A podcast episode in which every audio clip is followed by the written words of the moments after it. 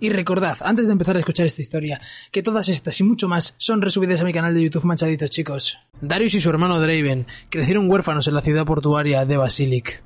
Darius tenía problemas para ganarse la vida y mantener a su hermano, luchando constantemente contra bandas de niños mayores y contra cualquiera que amenazase a su hermano pequeño, incluso los guardias de la ciudad.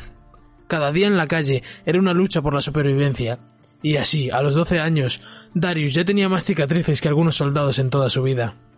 Después de que Basilic fuese capturada por el Imperio Noxiano en expansión, el victorioso comandante Cyrus vio la fortaleza de los rebeldes hermanos, quienes encontraron un hogar dentro de las filas de su ejército. A lo largo de los años, lucharon en numerosas campañas de conquista de un extremo a otro del mundo conocido, y acabaron con una serie de rebeliones contra el trono. En el imperio, cualquiera podía ascender al poder sin importar su nacimiento, cultura o antecedentes, y nadie interiorizó este ideal con más fervor que Darius. Desde sus comienzos humildes fue ascendiendo de rango rápidamente, siempre anteponiendo el deber a todo lo demás, y ganándose el respeto por su agresividad, su disciplina y su negativa a dar un paso atrás. En los sangrientos campos del Prado de Dalamor, llegó a decapitar a un general noxiano después de que el cobarde ordenara una retirada. Con actitud desafiante y alzando su hacha sangrentada, Darius reunió a las dispersas bandas de guerreros y se hizo con una gran e inesperada victoria contra un enemigo mucho más numeroso fue recompensado con un alto mando, atrayendo a miles de reclutas ansiosos de todo el imperio. Darius rechazó a la mayoría y aceptó solo a los más fuertes, los más disciplinados y los que contaban con una voluntad de hierro. Tal fue su temible notoriedad, incluso en las tierras más allá de Noxus, que no era raro que ciudades enteras se rindieran con tan solo ver sus estandartes. Después de una victoria aplastante contra las fortalezas nube de los Barju, orgullosos guerreros que resistieron a las acometidas noxianas durante las décadas, el emperador Boram Dargwill nombró mano de Noxus a Darius. Los que conocían a Darius sabían que él no buscaba poder ni adoración, tan solo el triunfo de Noxus. Dargwill lo envió a él y a sus tropas al norte de Freljord, para acabar de una vez por todas con las tribus bárbaras. La campaña se prolongó durante años y acabó en un amargo y gélido estancamiento.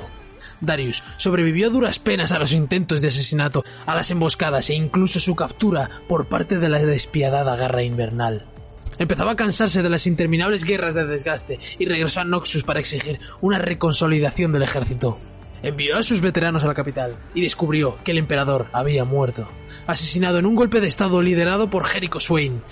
El acto había sido respaldado por muchos aliados, incluido el propio hermano de Darius, Draven se encontraba en una posición difícil. Como mano de Noxus, muchas de las casas nobles esperarían que Darius vengara a Darwin, pero él había conocido al deshonrado general Swain y le guardaba un gran respeto. De hecho, se había pronunciado en contra de su expulsión tras la ofensiva fallida en Jonia unos años antes. Los juramentos de la mano eran para Noxus, no con ningún gobernante en particular, y Swain era un hombre que había hablado honradamente de su nueva visión para el imperio, Darius se dio cuenta de que este era un líder al que estaba dispuesto a seguir, pero Swain tenía otros planes. Con el establecimiento de la Trifarix, tres individuos gobernarían Noxus juntos, cada uno encargándose un principio de fuerza, visión, poder y astucia. Darius aceptó con gusto su puesto en el Consejo y se comprometió a forjar una nueva fuerza de élite, la Legión Trifariana, los guerreros más leales y prestigiosos que el Imperio podría producir y a conducir a los ejércitos de Noxus a una gloriosa nueva era de conquista.